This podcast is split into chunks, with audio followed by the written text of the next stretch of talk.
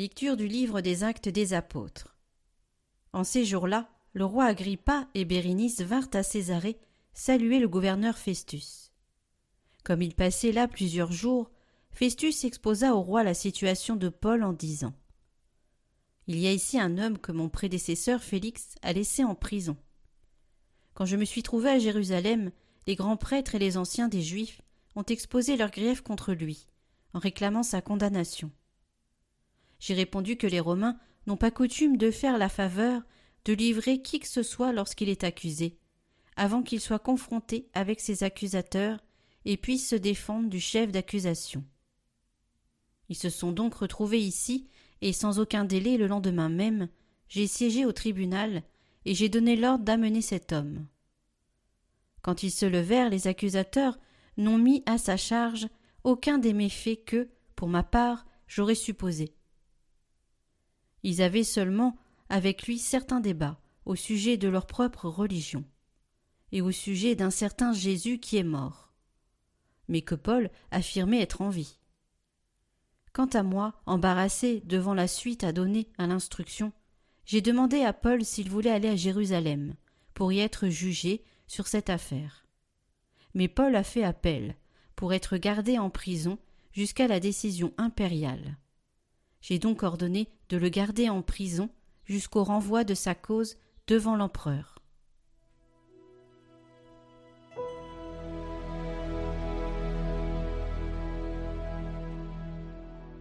Le Seigneur a son trône dans les cieux. Bénis le Seigneur, ô mon âme, bénis son nom très saint, ô mon être.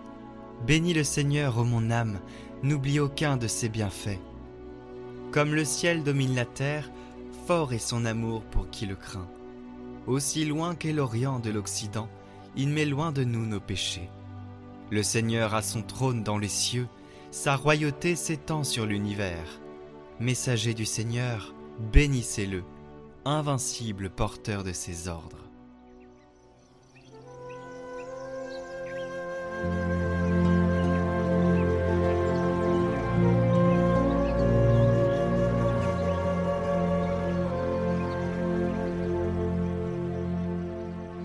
Évangile de Jésus-Christ selon Saint Jean. Jésus se manifesta encore aux disciples, sur le bord de la mer de Tibériade. Quand ils eurent mangé, Jésus dit à Simon-Pierre, Simon, fils de Jean, m'aimes-tu vraiment plus que ceci? Il lui répond, Oui Seigneur, toi tu le sais, je t'aime. Jésus lui dit, Sois le berger de mes agneaux. Il lui dit une deuxième fois, Simon, fils de Jean, m'aimes-tu vraiment? Il lui répond, Oui Seigneur, toi tu le sais, je t'aime.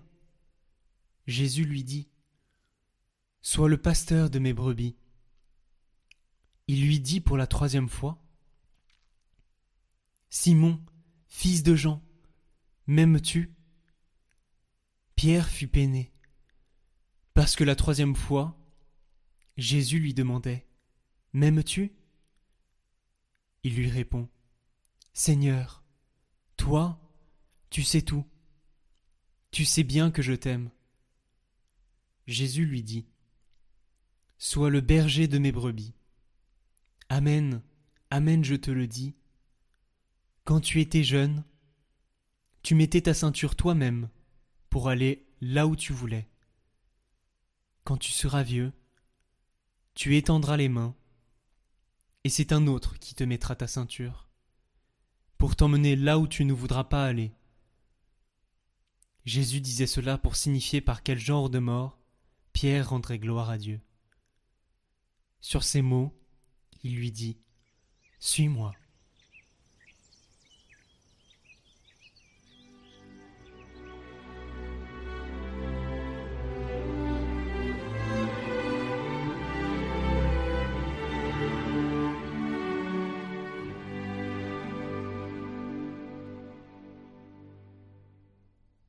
Le premier regard, le regard de l'élection, avec l'enthousiasme de suivre Jésus, c'est ce regard de la conversion. Rappelons-nous comment Jésus est venu nous rejoindre dans nos vies.